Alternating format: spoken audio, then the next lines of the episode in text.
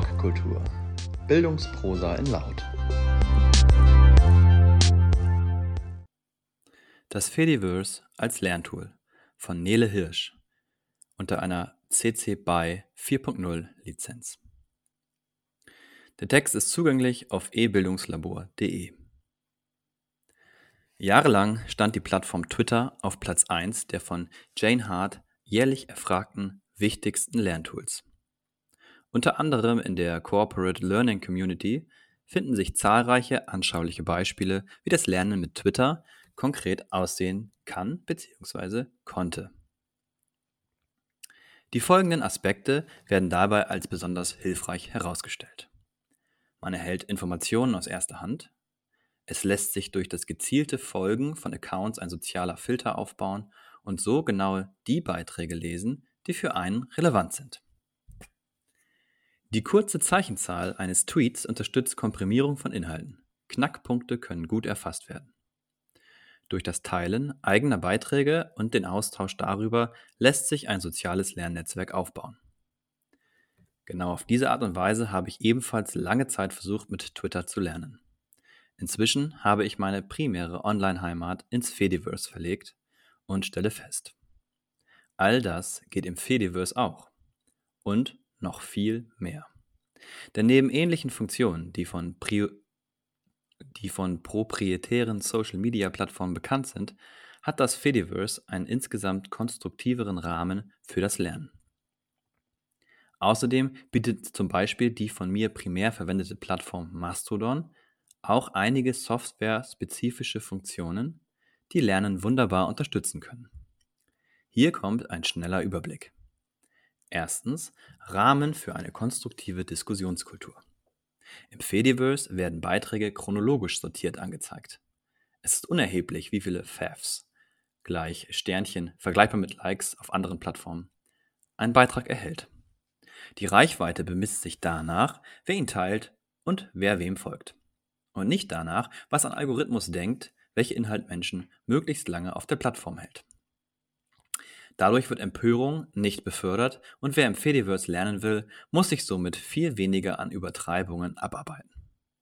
Stattdessen sorgt der entwickelte Rahmen dafür, dass man tendenziell ehrliche Informationen erhält und vor allem auch alle, die ich haben möchte.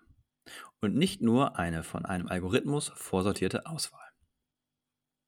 Zweitens. Viel Raum zur Strukturierung des eigenen Netzwerks. Da mir kein Algorithmus möglicherweise für mich passende Inhalte vorschlägt, ist Netzwerkaufbau im Fediverse zu großen Teilen Handarbeit.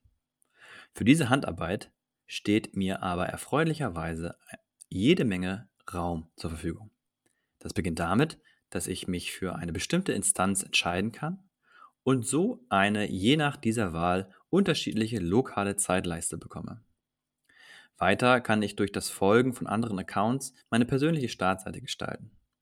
In der neuesten Version von Mastodon ist es zudem auch möglich, Hashtags zu folgen. Über die föderierte Zeitleiste kann ich immer wieder auf neue Perspektiven stoßen. Mit der Einrichtung von Listen kann ich mein Netzwerk noch, weit, noch weiter strukturieren. Alles zusammen betrachtet ist Netzwerkaufbau im Fediverse mehr Arbeit, aber genau das ist ja eine wunderbar gute Sache für das Lernen.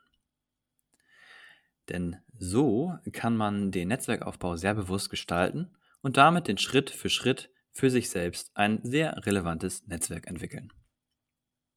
Drittens, kluge Reichweite. Beiträge werden in den unterschiedlichen Zeitleisten, wie oben bereits beschrieben, chronologisch angezeigt. Ob ein Beitrag aber überhaupt in einer Zeitleiste auftaucht, entscheidet sich danach, wer der schreibenden Person folgt und vor allem auch, ob er geboostet, das heißt geteilt und verbreitet wird. Auf diese Weise entwickelt sich Reichweite auf sehr kluge Art und Weise.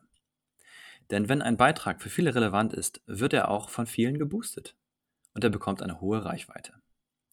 Wenn er nur für eine bestimmte Gruppe von Menschen relevant ist, teilen diese ihn gezielt in ihre Netzwerke.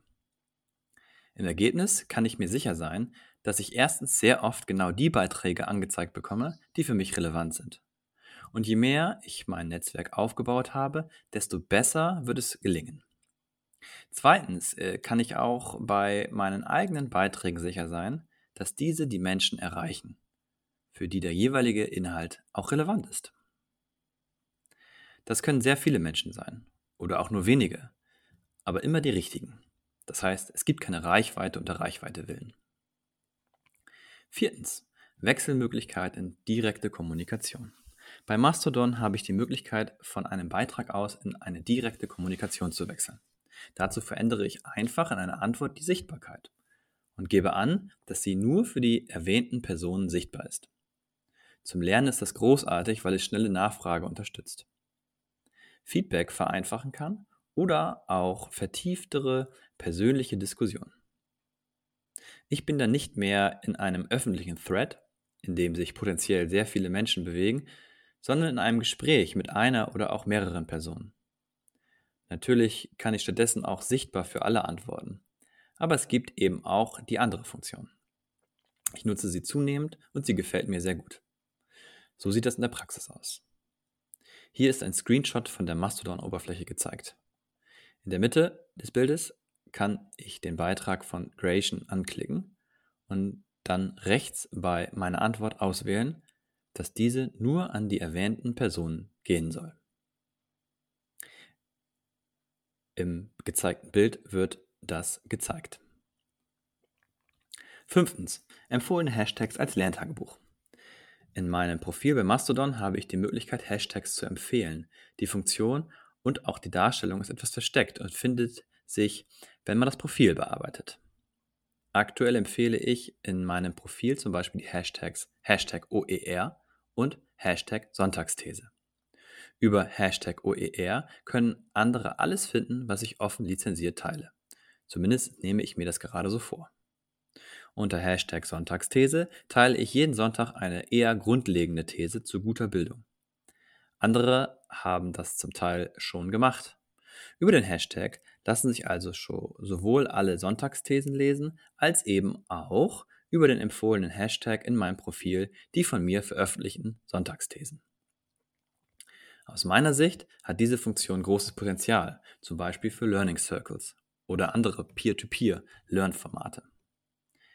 Beispielsweise könnte ich eine Gruppe von Menschen einen Hashtag suchen, über den alle einen bestimmten Lernprozess durchlaufen. Und ich kann mir dann den Lernprozess von jeder anderen Person ansehen und auch meinen eigenen.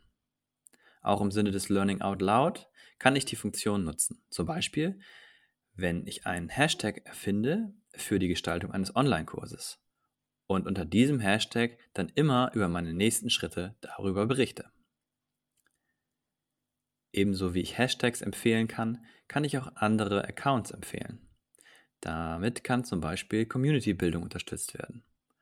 Aber auch gezielt andere Perspektiven von mir als einzelne Person in meine sonstige Blase geholt werden. Hier ist ein erneuter Screenshot abgebildet. Der Screenshot meines Mastodon-Profils, also in diesem Falle der Screenshot von Nele Hirschs Mastodon-Profil. An der rechten Seitenleiste sieht man, Nele Hirsch empfiehlt. Sechstens. Notizen zu anderen Personen. Wenn ich die Profile von anderen Personen aufrufe, dann finde ich dort ein Notizfeld, in das ich Informationen zu dieser Person eintragen kann. Diese Informationen sind nur für mich sichtbar. Es eignet sich sehr gut, um sich selbst zum Beispiel daran zu erinnern, was man mit dieser Person bereits gemacht hat, warum man ihr folgt oder was ansonsten noch relevant erscheint. Es ist eine hilfreiche Sache zur Strukturierung eines persönlichen Lernnetzwerks. Siebtens. Integration mehrerer Accounts mit unterschiedlichen Funktionen. In den bisherigen Punkten bin ich viel gezielt auf Mastodon eingegangen. Das ist aber längst nicht die einzige Plattform, die einem im Fediverse zur Verfügung steht. Vielmehr lassen sich fast alle Online-Aktivitäten mit dem Fediverse verbinden.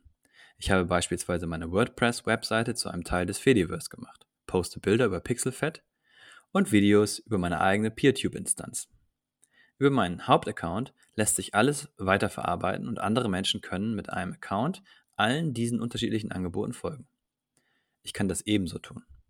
Vor diesem Hintergrund ist das Fediverse ein praktisch grenzenloser Kosmos an Informationen, Inhalten und spannenden Menschen, die potenziell alle miteinander vernetzt sind und die ich für mich durch Kommunikation und Austausch mit anderen für mich erschließen, kontextualisieren und nutzen kann. Ich halte das für eine zentrale Kompetenz in einer digitalisierten Gesellschaft. Gut, dass wir alle dazu im Fediverse lernen können. Fazit. Komm dazu und lerne mit. Wenn du jetzt Lust bekommen hast, das Fediverse als Lerntool auszuprobieren, dann suche dir eine Plattform aus, zum Beispiel Mastodon, und eine Instanz. Registriere dich und schon bist du dabei. Etwas ausführlicher und zum Nachmachen geeignet habe ich meinen Weg ins Fediverse hier beschrieben. Im Text ist ein Link. PS. Ich mag den Begriff Lerntool für ein soziales Netzwerk persönlich nicht. Besonders gerne, aber nutze ihn hier, weil ich damit an eine Diskussion anschließe, die es in der Bildungscommunity schon länger gibt.